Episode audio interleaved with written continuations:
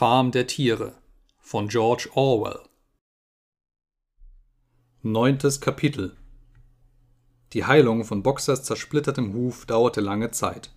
Am Tage, nachdem die Siegesfeiern zu Ende waren, hatte man mit dem Wiederaufbau des Turmes begonnen. Boxer wollte keinen einzigen Tag bei der Arbeit fehlen, und es war ihm eine Ehrensache, dass niemand merken sollte, wie er litt. Abends allerdings gestand er Clover, dass sein Huf ihm Sorgen mache. Clover behandelte den Huf mit einem Brei, den sie aus zerkauten Pflanzen bereitete, und sie wie Benjamin drängten Boxer, weniger hart zu arbeiten. Eine Pferdelunge dauert nicht ewig, sagten sie ihm. Aber Boxer wollte nicht hören. Er habe nur noch einen einzigen Ehrgeiz, sagte er. Er wolle den Bau des Turmes weit fortgeschritten sehen, bevor er selbst das pensionsfähige Alter erreicht habe.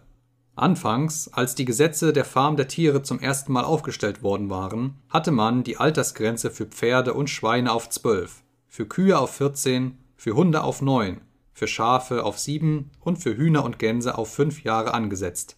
Reichliche Ruhegehälter waren zugestanden worden. Bis jetzt hatte sich wohl noch kein Tier zur Ruhe gesetzt, aber in der letzten Zeit stand das Thema immer häufiger zur Diskussion. Jetzt, da das kleine Feld hinter dem Obstgarten für den Anbau von Gerste bestimmt worden war, hieß es, dass eine Ecke der großen Weide abgegrenzt werden solle, um als Ruhesitz für pensionierte Tiere zu dienen. Für ein Pferd, hieß es, sollte das Ruhegehalt täglich 5 Pfund Hafer und im Winter 15 Pfund Heu betragen. Überdies an örtlichen Feiertagen eine Karotte oder möglicherweise einen Apfel. Boxers zwölfter Geburtstag fiel in den Spätsommer des folgenden Jahres. Unterdessen war das Leben recht hart. Der Winter war ebenso kalt wie der letzte, und das Futter war eher noch knapper. Abermals wurden alle Rationen herabgesetzt, abgesehen von denen der Schweine und der Hunde. Eine allzu starre Gleichheit der Rationen, erklärte Quiekschnauz, würde den Grundsätzen des Animalismus widersprechen. Jedenfalls war es ihm nicht weiter schwer, den Tieren zu beweisen, dass es in Wirklichkeit gar keine Futterknappheit gebe, wenn es auch so scheinen möge. Gewiss, man habe es derzeit nötig befunden, die Rationen anzupassen. Quiekschnauz sprach stets von Anpassung und niemals von Herabsetzung. Aber im Vergleich mit Jones Zeiten war die Besserung noch immer ungeheuer. Indem er mit rascher, schriller Stimme Ziffern herunterlas, bewies er ihnen im Einzelnen, dass sie mehr Hafer, mehr Heu, mehr Rüben hätten als zu Jones Zeiten, dass sie weniger Arbeitsstunden machen müssten, dass ihr Trinkwasser von besserer Qualität sei, dass die Lebenszeit sich verlängert habe dass ein größerer Prozentsatz der Neugeborenen das Säuglingsalter überlebe, dass sie mehr Stroh im Stall hätten und weniger unter den Fliegen litten. Die Tiere glaubten ihm jedes Wort. In Wirklichkeit war ihre Erinnerung an Jones und alles, was mit ihm zusammenhing, in ihnen fast erloschen. Sie wussten, dass das Leben heute rau und ärmlich war, dass sie oft hungerten und oft froren und dass sie zumeist arbeiteten, wenn sie nicht gerade schliefen. Aber in der alten Zeit war es ohne Zweifel schlimmer gewesen. Der Glaube daran machte sie glücklich. Zudem waren sie in jenen Tagen Sklaven gewesen, und jetzt waren sie frei, und das machte den gewaltigen Unterschied aus. Wenigstens verfehlte Quiekschnauz nie, darauf hinzuweisen. Es waren jetzt viel mehr Mäuler zu füttern. Im Herbst hatten die vier Säue zu gleicher Zeit geworfen und miteinander 31 Ferkeln das Leben geschenkt.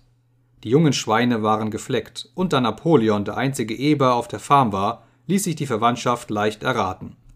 Es wurde verkündet, dass später, wenn man Ziegel und Holz gekauft hätte, im Garten der Farm ein Schulhaus gebaut werden sollte.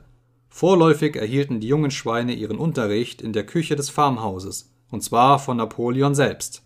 Die Turnstunden fanden im Garten statt, aber man hielt die Schweine davon ab, mit den anderen jungen Tieren zu spielen. Um diese Zeit wurde auch eine neue Verordnung erlassen. Wenn ein Schwein und ein anderes Tier einander auf dem Wege begegneten, dann musste das andere Tier zur Seite treten. Auch hatten alle Schweine, welchen Rang es auch immer, das Vorrecht, sonntags ein grünes Band am Schwanz zu tragen. Die Farm hatte ein leidlich erfolgreiches Jahr hinter sich, war aber noch immer knapp an Bargeld. Es mussten Ziegel, Sand und Kalk für die Schule angeschafft werden. Überdies musste man auch für den Ankauf der Maschinerie des Windmotors sparen. Dann brauchte man Kerzen und Petroleum für die Lampen im Hause, Zucker für Napoleons eigene Tafel denn den anderen Schweinen verbot er, Zucker zu fressen, weil es sie fett machte. Und schließlich musste noch manches andere gekauft werden, wie Werkzeuge, Nägel, Schnüre, Kohle, Draht, Eisen und Hundekuchen. Man musste eine Ladung Heu und einen Teil der Kartoffelernte verkaufen, und der Eierkontrakt wurde auf 600 in der Woche erhöht, so dass die Hennen in diesem Jahr gerade nur so viel Eier ausbrüten konnten, als nötig waren, um den Bestand auf gleicher Höhe zu erhalten.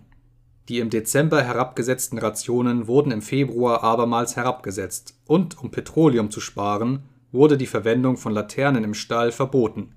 Doch den Schweinen schien es recht gut zu gehen, und tatsächlich setzten sie Gewicht an. Eines Nachmittags, Ende Februar, verbreitete sich ein voller, warmer, appetitlicher Duft, wie die Tiere ihn noch nie gerochen hatten, von dem kleinen Brauhaus über den Hof, das zu Jones Zeit nicht benutzt worden war und das hinter der Küche stand. Ein Tier meinte, es sei der Geruch gekochter Gerste. Die Tiere schnupperten hungrig und fragten sich, ob ihnen vielleicht ein warmer Brei zum Abendessen bereitet werde. Doch es gab keinen warmen Brei, und am folgenden Sonntag wurde verkündet, dass von nun an die gesamte Gerste den Schweinen vorbehalten bleibe. Das Feld hinter dem Obstgarten war bereits mit Gerste bebaut worden, und bald sickerte die Neuigkeit durch, dass jetzt jedes Schwein täglich eine Ration von einem halben Liter Bier erhalten solle, Napoleon selbst aber vier Liter, die ihm in der Suppenschüssel des Crown Derby Service gereicht wurden. Doch galt es auch Härten zu ertragen, so wurden sie eben zum Teil dadurch ausgeglichen, dass das Leben heute mehr Würde besaß als früher. Es gab mehr Gesänge, mehr Reden, mehr Umzüge. Napoleon hatte befohlen, dass einmal in der Woche etwas stattzufinden habe, was eine spontane Demonstration genannt wurde, deren Zweck es war, die Kämpfe und Triumphe der Farm der Tiere zu feiern. Zu einer bestimmten Stunde hatten die Tiere ihre Arbeit zu verlassen und in militärischer Formation, an der Spitze die Schweine, dann die Pferde, dann die Kühe, dann die Schafe und schließlich das Geflügel rund um das Gebiet der Farm zu marschieren. Die Hunde strichen links und rechts vom Zuge umher, und allen voran zog Napoleons schwarzer Hahn. Boxer und Clover trugen miteinander ein grünes Banner mit dem Huf und dem Horn und der Inschrift Lang lebe Kamerad Napoleon. Nachher wurden Gedichte und Lieder zu Ehren Kamerad Napoleons vorgetragen eine Rede Quiekschnauz gab Einzelheiten über die neueste Steigerung der Futterproduktion bekannt und gelegentlich wurde auch aus dem Gewehr ein Schuss abgefeuert. Die Schafe waren die begeistertsten Mitläufer bei den spontanen Demonstrationen, und wenn jemand sich darüber beschwerte, wie dies manchmal geschah, sobald weder Schweine noch Hunde zugegen waren, dass man die Zeit vergeude und bloß in der Kälte herumstehen müsse, da brachten die Schafe ihn bestimmt mit einem schrecklichen Geblök Vier Beiner gut, zwei Beiner schlecht zum Schweigen. Doch alles in allem machten den Tieren diese Feiern Spaß. Sie fanden es am Ende tröstlich, daran erinnert zu werden, dass sie nun doch ihre eigenen Herren seien und dass alle Arbeit, die sie leisteten, nun ihnen allein zugute kommt. Und so waren sie über dem Singen, den Umzügen, Quiekschnauzziffern, dem Dröhnen des Schusses, dem Krähen des Hahns, dem Flattern der Flagge imstande, wenigstens hin und wieder zu vergessen, dass ihre Bäuche leer waren. Im April wurde die Farm der Tiere zur Republik ausgerufen und es wurde nötig, einen Präsidenten zu wählen. Es gab nur einen Kandidaten, Napoleon, der denn auch einstimmig gewählt wurde. Am gleichen Tag wurde bekannt gegeben, dass sich neue Dokumente gefunden hätten, aus denen weitere Einzelheiten über die Verbindung zwischen Schneeball und Jones entnommen werden konnten. Jetzt wurde es klar, dass Schneeball nicht nur, wie die Tiere sich bisher einbildeten, versucht hatte, die Schlacht vom Kuhstall durch eine List zu verlieren, sondern dass er ganz offen an Jones Seite gekämpft hatte. Tatsächlich war er es, der damals die menschlichen Kräfte geführt und sich mit dem Ruf Lang lebe die Menschheit in die Schlacht gestürzt hatte. Die Wunden auf Schneeballs Rücken, an die manche Tiere sich noch erinnerten, stammten von Napoleons Zähnen, Mitten im Sommer tauchte Moses, der Rabe, nach einer Abwesenheit von mehreren Jahren plötzlich wieder auf der Farm auf. Er war ganz unverändert, arbeitete noch immer nichts und sprach wie eh und je vom Kandiszuckerberg. Er flatterte auf einen Baumstamm, schwenkte die schwarzen Flügel und sprach stundenlang zu allen, die hören wollten. Dort oben, Kameraden, sagte er feierlich und wies mit dem aufgerissenen Schnabel zum Himmel. Dort oben, gerade jenseits dieser dunklen Wolken, die ihr sehen könnt, Dort liegt Kandiszuckerberg, jenes glückliche Land, wo wir armen Tiere uns für immer von unserer Mühsal ausruhen werden. Er behauptete sogar, er sei auf einem solchen Höhenflug dort gewesen und habe die ewigen Kleefelder gesehen und den Leinsamenkuchen und die Zuckerstücke, die an den Hecken wüchsen. Viele unter den Tieren glaubten ihm. Ihr Leben, meinten sie, sei heute nichts als Hunger und Arbeit. Sei es nicht nur gerecht, dass irgendwo, anderwärts, eine bessere Welt existierte? Nicht leicht zu erklären war die Haltung der Schweine Moses gegenüber. Sie erklärten durchwegs verächtlich, diese Geschichten von Candice Zuckerberg seien nichts als Lügen, aber sie erlaubten ihm dennoch, auf der Farm zu bleiben, nicht zu arbeiten und täglich einen 8 Liter Bier zu beziehen. Nachdem sein Huf verheilt war, arbeitete Boxer härter als je. Allerdings arbeiteten alle Tiere in diesem Jahr wie Sklaven. Abgesehen von der regelmäßigen Farmarbeit und dem Wiederaufbau des Turms für den Windmotor wurde im März auch noch mit dem Bau des Schulhauses für die jungen Schweine begonnen. Manchmal waren die langen Arbeitsstunden bei unzureichendem Futter schwer zu ertragen, aber Boxer ließ niemals nach. An nichts, was er sagte oder tat, war zu merken, dass seine Kräfte nicht mehr auf der gleichen Höhe waren wie einst. Nur sein Äußeres war ein wenig verändert.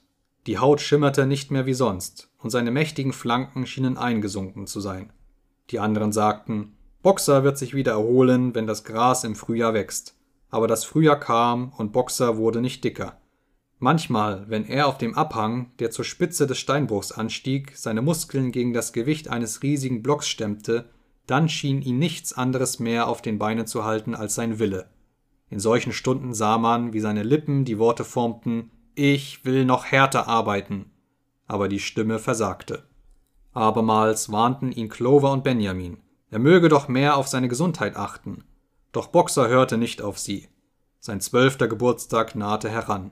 Ihm war es gleich, was geschah, wenn nur ein großer Vorrat an Steinen angehäuft werden konnte, bevor er in Pension ging. Eines Abends im Sommer sprach es sich plötzlich auf der Farm herum, dass irgendetwas mit Boxer geschehen sei. Er war allein fortgegangen, um noch eine Ladung Steine zum Turm zu schleppen. Und das Gerücht bewahrheitete sich. Einige Minuten später kamen zwei Tauben mit der Meldung geflogen. Boxer ist gestürzt. Er liegt auf der Seite und kann nicht aufstehen. Die Hälfte aller Tiere eilte nach der Erhebung, wo der Turm stehen sollte. Dort lag Boxer zwischen den Deichseln des Karrens, den Hals ausgestreckt und unfähig, den Kopf zu heben. Seine Augen waren glasig, seine Flanken dunkel vor Schweiß. Ein dünner Blutfaden tropfte aus seinem Maul. Clover kniete neben ihm nieder. Boxer, rief sie, wie geht es dir? Es ist meine Lunge, sagte Boxer mit schwacher Stimme. Das macht nichts. Ich glaube, dass ihr den Turm auch ohne mich fertig kriegen werdet. Jetzt ist ein schöner Vorrat an Steinen beisammen. Ich hätte ja ohnehin nur noch einen Monat zu arbeiten gehabt. Ganz aufrichtig, ich freue mich schon lange auf den Ruhestand. Und da Benjamin alt wird, dürfte man ihn vielleicht zur gleichen Zeit pensionieren, damit ich einen Gefährten habe. Wir müssen sogleich Hilfe holen, sagte Clover. Einer soll zu Quiekschnauz laufen und ihm melden, was geschehen ist. Alle anderen Tiere liefen sogleich zum Farmhaus, um Quiekschnauz die Neuigkeit zu berichten. Nur Clover blieb und Benjamin, der sich neben Boxer legte und ihm, ohne ein Wort zu sprechen, mit dem langen Schwanz die Fliegen fernhielt. Nach etwa einer Viertelstunde erschien Quiekschnauz ganz Mitgefühl und Sorge. Er sagte, dass Kamerad Napoleon mit tiefstem Bedauern die Nachricht von dem Unfall eines der verdientesten Arbeiter der Farm vernommen habe und bereits das Nötige veranlasse, damit Boxer im Spital in Wildington Pflege finden könne. Den Tieren wurde es bei diesen Worten unbehaglich zumute. Bis auf Molly und Schneeball hatte noch kein Tier die Farm verlassen, und der Gedanke, ihren kranken Kameraden in den Händen von Menschenwesen zu wissen, war ihnen unheimlich. Immerhin konnte Quiekschnauz sie leicht davon überzeugen, dass der Tierarzt in Wildington Boxers Fall weit sachgemäßer behandeln könne, als es hier auf der Farm möglich wäre. Und etwa eine halbe Stunde später, als Boxer sich einigermaßen erholt hatte, hob er sich nicht ohne Mühe auf die Beine und brachte es fertig, in den Stall zurückzuhinken, wo Clover und Benjamin ihm ein gutes Strohbett bereitet hatten. Die beiden nächsten Tage blieb Boxer in seinem Stall. Die Schweine hatten ihm eine große Flasche rosafarbener Medizin geschickt, die sich im Arzneischrank im Badezimmer fand, und Clover gab sie Boxer zweimal am Tag nach dem Futter ein.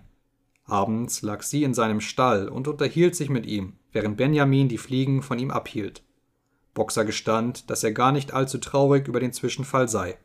Wenn er sich jetzt gut erholte, dann hatte er wohl noch drei Jahre zu leben, und er freute sich auf die friedlichen Tage, die er in der Ecke der großen Weide verbringen würde.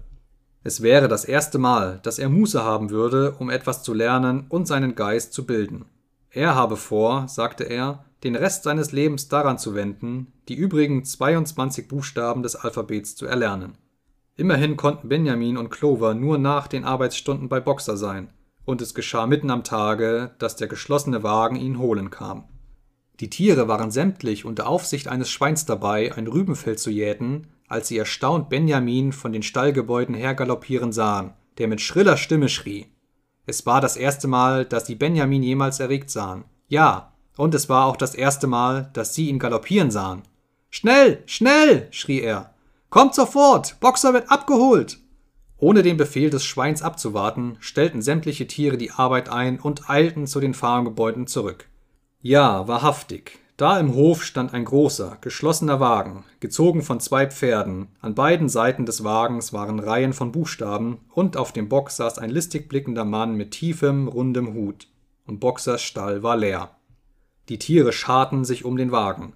Leb wohl, Boxer, riefen sie im Chor. Leb wohl! Ihr Narren! schrie Benjamin, der sie umsprang und mit seinen kleinen Hufen die Erde stampfte. Ihr Narren! Seht ihr denn nicht, was an diesem Wagen angeschrieben steht? Da wurde es still unter den Tieren, und Muriel begann, die Worte zu buchstabieren. Aber Benjamin schob sie zur Seite, und inmitten eines tödlichen Schweigens las er Alfred Simmons, Pferdemetzger und Leimsieder, Willington, Handel mit Häuten und Knochenmehl. Lieferant für Hundezwinger. Versteht ihr denn nicht, was das heißt? Sie bringen Boxer zum Abdecker. Ein Schrei des Entsetzens erhob sich aus allen Kehlen.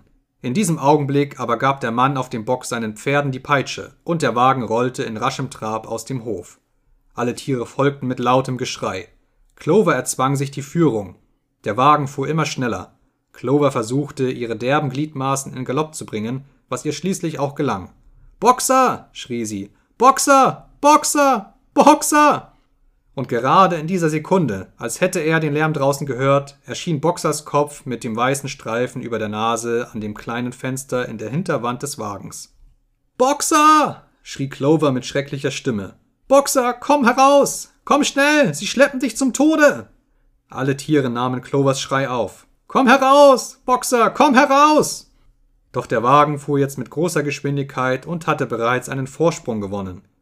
Es war ungewiss, ob Boxer verstanden hatte, was Clover rief. Aber gleich darauf verschwand sein Kopf vom Fenster und aus dem Innern wurde ein dröhnendes Stampfen von Hufen laut. Er versuchte, die Wände einzutreten. Es hatte eine Zeit gegeben, da einige Tritte von Boxers Hufen genügt hätten, den Wagen in Kleinholz zu zertrümmern. Doch ach, seine Kraft hatte ihn verlassen, und bald wurde das Stampfen schwächer und verhallte ganz. In der Verzweiflung wandten sich die Tiere an die beiden Pferde, die den Wagen zogen. Kameraden, Kameraden, riefen sie, führt doch euren eigenen Bruder nicht zur Schlachtbank. Doch die blöden Tiere waren zu ahnungslos, um zu begreifen, was vorging, legten nur die Ohren zurück und beschleunigten ihre Schritte. Boxers Kopf erschien nicht mehr am Fenster. Zu spät kam einem Tier der Gedanke, fortzulaufen und das Tor zu schließen. Der Wagen rollte eben durch und war bald auf der Landstraße verschwunden. Boxer wurde nie wieder gesehen. Drei Tage später wurde mitgeteilt, er sei im Spital in Wellington gestorben, obgleich er jede Pflege erhalten hatte, die ein Pferd nur wünschen konnte. Quiekschnauz kam, um den anderen die Nachricht zu bringen. Er sei, sagte er, während Boxers letzten Stunden dort gewesen. Es war der traurigste Anblick, den ich je gesehen habe, sagte Quiekschnauz, hob das Bein und wischte sich eine Träne aus dem Auge. Ich war bis zuletzt an seinem Lager, und als es zu Ende ging und er zu schwach war, um noch ein Wort zu sprechen, flüsterte er mir ins Ohr, sein einziger Kummer sei, dass er dahingehen müsse, ohne die Vollendung des Turmbaus sehen zu können. Vorwärts, Kameraden, flüsterte er, vorwärts im Namen der Revolution. Lang lebe die Farm der Tiere, lang lebe Kamerad Napoleon. Napoleon hat immer recht. Das waren seine letzten Worte, Kameraden. Dann aber änderte sich Quiekschnauts Haltung plötzlich. Er schwieg einen Augenblick lang und seine kleinen Augen spähten argwöhnisch umher, bevor er fortfuhr. Es sei ihm zur Kenntnis gekommen, sagte er, dass ein törichtes und bösartiges Gerücht in Umlauf gewesen sei, als man Boxer abholte. Einige unter den Tieren hätten bemerkt, dass der Wagen, in dem Boxer abtransportiert wurde, die Aufschrift Pferdemetzger trug, und da wären sie auf die Idee gekommen, Boxer werde zum Abdecker geschickt. Es sei fast unglaublich, sagte Quiekschnauz, dass irgendein Tier so töricht sein könne. Bestimmt, rief er entrüstet, schwenkte den Schwanz und hüpfte von einer Seite zur anderen, Bestimmt kennten sie ihren geliebten Führer, Kamerad Napoleon, besser. Aber die Erklärung sei höchst einfach. Der Wagen habe vorher dem Abdecker gehört, von dem der Tierarzt ihn gekauft habe, und die alte Schrift sei noch stehen geblieben. So sei dieser Irrtum entstanden. Die Tiere fühlten sich sehr erleichtert, als sie das vernahmen, und als Quiekschnauz fortfuhr, genaue Einzelheiten von Boxers Sterbebett zu geben, von der großartigen Pflege, die ihm zuteil geworden, den teuren Medizinen, die Napoleon bezahlt hatte, ohne auch nur an Kosten zu denken, da verschwanden ihre letzten Zweifel, und der Kummer, den sie über den Tod ihres Kameraden empfanden, wurde durch den Gedanken gelindert, dass er wenigstens glücklich gestorben war. Am folgenden Sonntag erschien Napoleon selbst in der Versammlung und hielt eine kurze Ansprache zu Ehren Boxers. Es sei nicht möglich gewesen, die Überreste des allgemein betrauerten Kameraden zur Bestattung nach der Farm zu bringen, aber er habe angeordnet, dass aus dem Lorbeer im Garten des Farmhauses ein Kranz geflochten und auf Boxers Grab gelegt werden solle. Und in einigen Tagen wollten die Schweine ein Gedenkfest zu Ehren Boxers abhalten. Napoleon endete seine Rede damit, dass er an Boxers Lieblingssprüche erinnerte. Ich will noch härter arbeiten und Kamerad Napoleon hat immer recht. Leitsätze sagte er, die jedes Tier sich zu eigen machen sollte. An dem für das Gedenkfest bestimmten Tag kam der Wagen des Krämers aus Willington und lieferte eine mächtige Holzkiste im Farmhaus ab. Und abends hörte man lautes Gröhlen, dem etwas folgte, das wie ein heftiger Streit klang und gegen elf Uhr mit dem Klirren zerschlagener Gläser endete.